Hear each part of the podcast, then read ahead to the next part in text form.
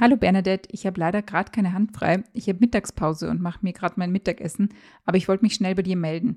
Und zwar haben wir ja neulich geredet, dass es politisch manchmal ein bisschen frustrierend ist, weil man das Gefühl hat, man kann irgendwie allein nichts bewegen. Und ich habe jetzt von einem Fall in Tirol gelesen, wo es um Proteste ging und ich dachte so, so könnte es eigentlich gehen. So könnten auch Mütter mit kleinen Kindern politisch gehört werden. Anna Wetherall-Krujic ist Journalistin aus Wien und seit 2022 Mutter. Keine Hand frei ist Lebenszustand und Podcast-Thema zugleich. Als Mutter ist ihr Leben randvoll mit To-Dos und Challenges.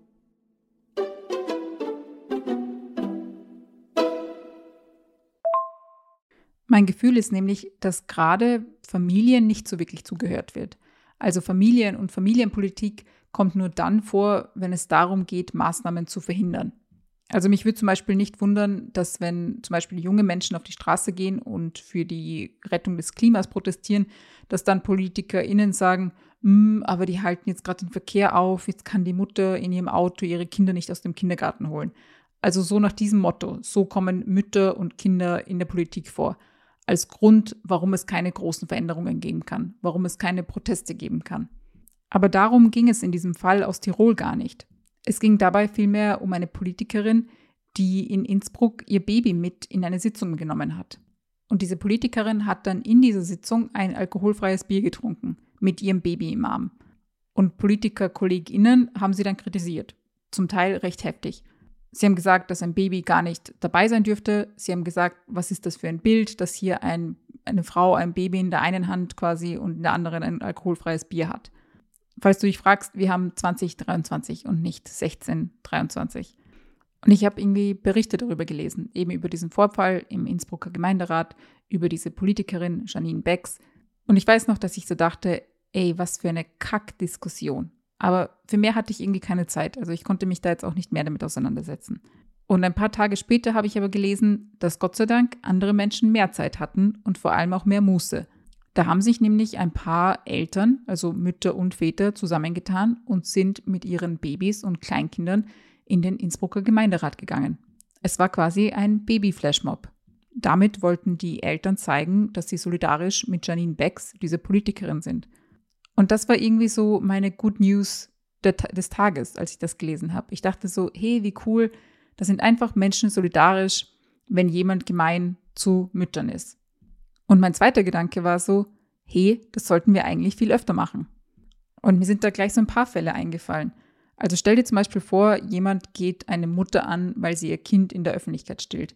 Die Bullshit-Diskussion, die gefühlt regelmäßig geführt wird. Aber ja, stell dir vor, jemand geht so eine Stillende an, dann kommt auf einmal so ein Babyflashmob und sagt so, hey, mit uns nicht. Oder jemand ist irgendwie deppert, weil ein Baby schreit. Zum Beispiel im Flugzeug oder in einem Restaurant. Und dann, bam, kommt gleich der Babyflashmob und sagt, so mit uns nicht. Aber vielleicht auch einen Schritt weiter gedacht. Stell dir vor, da ist irgendwie ein Café, das nicht barrierefrei ist, das quasi es Müttern mit oder Eltern mit Kinderwegen nicht ermöglicht, reinzukommen. Dann, bam, gibt es einen Babyflashmob, der sagt, mit uns nicht. Oder man kriegt keinen Kindergartenplatz. Also es gibt einfach zu wenig Kindergartenplätze für zu viele Kinder. Bam, Babyflashmob. Du merkst, es gäbe super viele Bereiche, in denen es nicht rund läuft und immer müssten die Menschen unter Anführungszeichen Angst haben vor dem Babyflashmob. Wann immer sie gemein zu Kindern sind, wann immer sie irgendwie schief schauen, weil eine Frau ihr Kind stillt, dann müssten diese Menschen so ein bisschen denken, oh verdammt, aber wenn ich jetzt gemeint bin, wenn ich jetzt deppert bin, dann könnte ein Babyflashmob auftauchen. Und wie cool wäre das, wenn die Menschen sich quasi zweimal, dreimal, viermal überlegen müssten, ob sie jetzt wirklich gemein sein wollen, ob sie jetzt wirklich geschissen sein wollen, weil es könnte ja ein Babyflashmob auftauchen.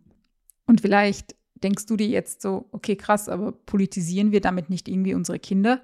Also ziehen wir quasi unsere Babys, unsere Kleinkinder, unsere Kinder einfach in so Politik mit rein? Also sollten wir das überhaupt? Ist das überhaupt moralisch?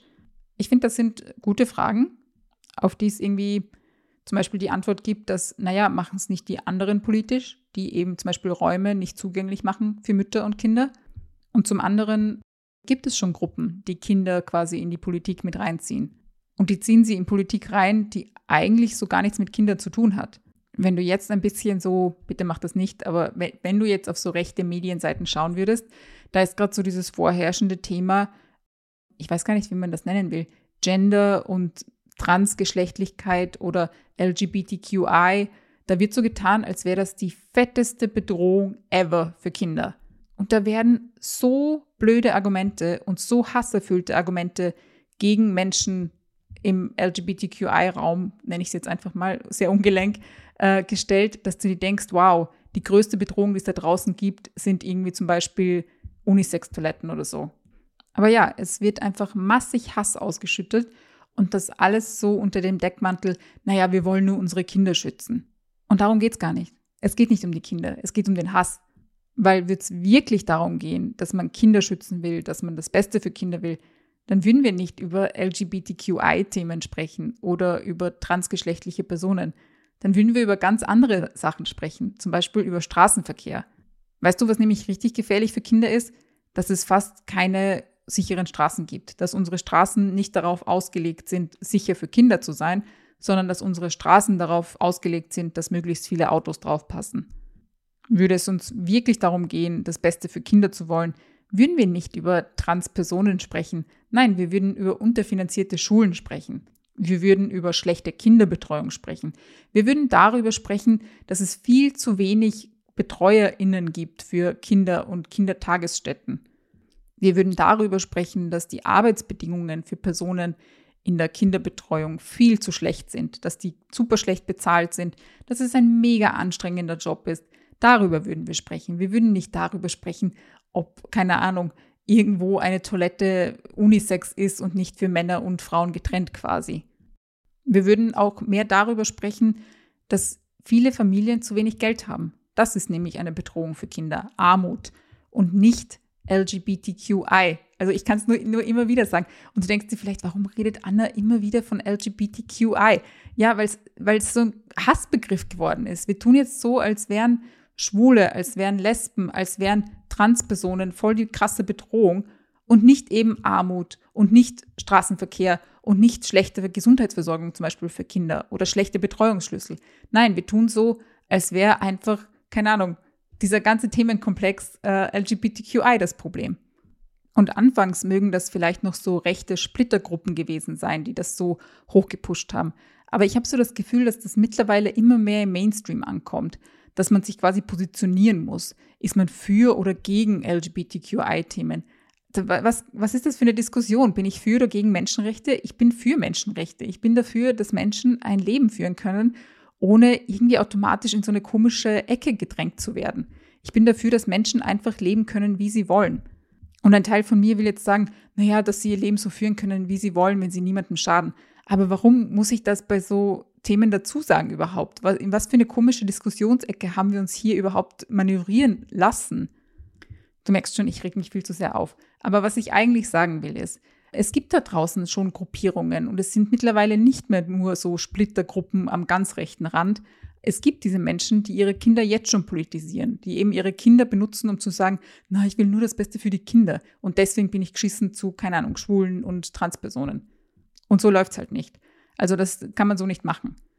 Weil würden wir eben wirklich darum, darüber reden, was das Beste für unsere Kinder ist, dann würden wir eben über andere Sachen reden nicht über Schwule und Lesben und Transpersonen. Nein, dann würden wir über Armut reden, dann würden wir eben über Gesundheitsversorgung reden. Aber zurück zu den Babyprotesten. Ich fand das irgendwie verdammt erfrischend zu sehen, erstens diese Solidarität, dass man sagt, hey, wenn ihr einer Mutter irgendwie ans Knie pisst, dann habt ihr es mit uns allen zu tun, mit uns allen Eltern und mit unseren Babys und mit unseren Kindern. Dann müsst ihr, uns, müsst ihr euch quasi mit uns allen auseinandersetzen. Und zum Zweiten fand ich das irgendwie so ein cooles Bild eben diesen Gemeinderat zu sehen, diesen Ort, an dem Politik gemacht wird, diesen Ort, an dem Gesetze gemacht werden und dass da plötzlich nicht nur Anzugträger und Anzugträgerinnen waren, sondern plötzlich waren da auch unter Anführungszeichen ganz normale Menschen mit ihren ganz normalen Kindern. Und ich habe mir so gedacht, hey, warum ist das eigentlich nicht immer so? Warum ist nicht Politik, warum ist nicht Gesetzgebung etwas, wo eigentlich immer normale Menschen dabei sind? Und es müssen ja nicht die Kinder immer dabei sein. Aber warum gibt es nicht automatisch Kinderbetreuung, sodass unter Anführungszeichen ganz normale BürgerInnen dabei sein können bei Gesetzgebung, bei politischen Entscheidungen? Wann ist das passiert, dass das zu so einer Elitensache geworden ist? Zu sowas, was ganz weit weggeführt wird und was eben von Kindern ferngehalten werden muss, wo man sagt, hm, eine Mutter mit einem Kind, die gehört nicht hierher. In einer perfekten Welt wäre diese Politik und wäre diese Gesetzgebung überhaupt viel offener. Nicht nur für Eltern, sondern auch für Menschen, die, keine Ahnung, andere Care-Verpflichtungen haben. Nicht nur für ihre Kinder, sondern für, äh, vielleicht auch für Angehörige, die Pflege brauchen. Da sollten auch Menschen sitzen, die eben nicht nur pflegen, sondern auch gepflegt werden. Da sollten auch Menschen sein, die Behinderungen haben. Da sollten überhaupt viel diversere Gruppen dort sein, wenn es um Gesetzgebung, wenn es um Politik geht. Weil der Witz ist ja, dass da so ein paar AnzugträgerInnen sitzen und da irgendwelche Sachen entscheiden, die dann aber uns alle betreffen. Also Mütter mit Kindern, Väter mit Kindern, Menschen mit Care-Verantwortung, Menschen, die pflegen, Menschen, die gepflegt werden. Wir alle sind betroffen von diesen Gesetzgebungen. Und deswegen sage ich dir, ich würde mir wünschen, dass es erstens viel öfter so Soli-Aktionen gibt, also so, so Solidarität mit anderen. Eben, wenn einer gemein zu einer Mutter ist, ist er quasi gemein zu allen Müttern und dass sie dann auftauchen. So äh, immer wieder, dass die Leute halt nicht einfach so gemein sein können, sondern sich denken müssen, hey, wenn ich jetzt gemein bin, taucht dann so ein Baby-Flashmob auf. Also das würde ich mir wünschen, ganz ernsthaft. Und ich würde mir aber wünschen, dass eben Eltern und Kinder und eben andere Personen in der Gesetzgebung und in Gemeinderäten nicht nur auftauchen, um zu protestieren und um solidarisch zu sein, sondern dass sie einfach ganz normal dabei sind, weil Gesetzgebung und Politik eben nicht mehr nur Sache von Anzugträgerinnen wären, sondern Sache wären, wo auch ganz normale Menschen dabei sein können. Puh, diese Sprachnachricht war ein wilder Ritt. Jetzt habe ich irgendwie über LGBTQI-Rechte gesprochen und dann über Baby-Flashmobs und warum Politik auch für Familien sein sollte. Aber ich glaube, das passt alles in einen Topf und ich glaube, das hängt alles miteinander zusammen. Ich finde, dass Familie und Kinder nicht nur dann in politischen Diskussionen vorkommen sollten, wenn es darum geht, Angst zu schüren. Oder vielleicht auch noch, damit ein Politiker ein Baby knutschen kann, um sich irgendwie als Familienmensch zu inszenieren. Familien und Kinder sollten zentral sein. Sie sollten quasi im Stoff der Politik verwebt sein, nicht irgendwie so Deko obendrauf. Naja, darüber denke ich jetzt noch weiter in meiner Mittagspause nach. Bernadette, ich wünsche dir alles Gute und ich hoffe, wir hören uns bald.